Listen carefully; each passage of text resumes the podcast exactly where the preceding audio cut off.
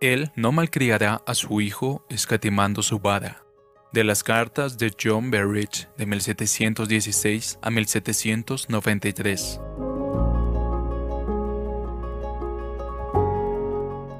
Han olvidado la exhortación que como a hijos se les dirige. Hijo mío, no tengas en poco la disciplina del Señor, ni te desanimes al ser reprendido por Él, porque el Señor al que ama disciplina y azota a todo el que recibe por hijo. Él nos disciplina para nuestro bien, para que participemos de su santidad. Hebreos capítulo 12 versículos 5, 6 y 10. Querida señora, cuando nuestra expectativa se eleva demasiado en relación con cualquier criatura, el Señor Jesús con sabiduría la desbarata para que busquemos toda nuestra felicidad en Él. Él espera que toda nuestra dependencia esté puesta en Él. Él la tendrá y Él es digno de ella.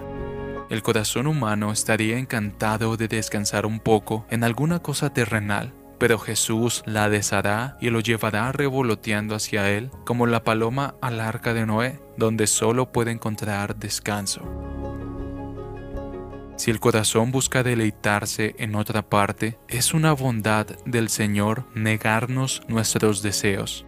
Durante nuestra batalla terrenal, los problemas vendrán de seis y de siete, una compañía de gracia, pero no uno de más. Si pudiéramos vivir bien sin las aflicciones, no las tendríamos, pero no podemos, y por eso Jesús en amor las envía.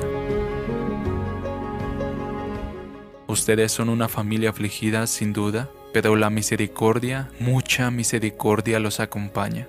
Si no ven ninguna familia tan afligida como la suya, ¿pueden encontrar alguna familia tan bendecida?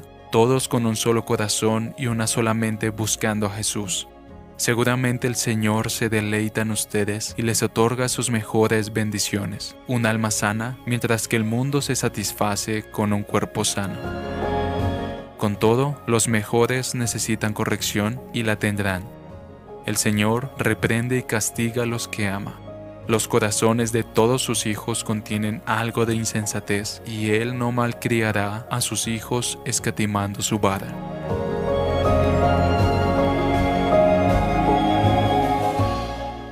Traducido por Canal Edificando de Grace James.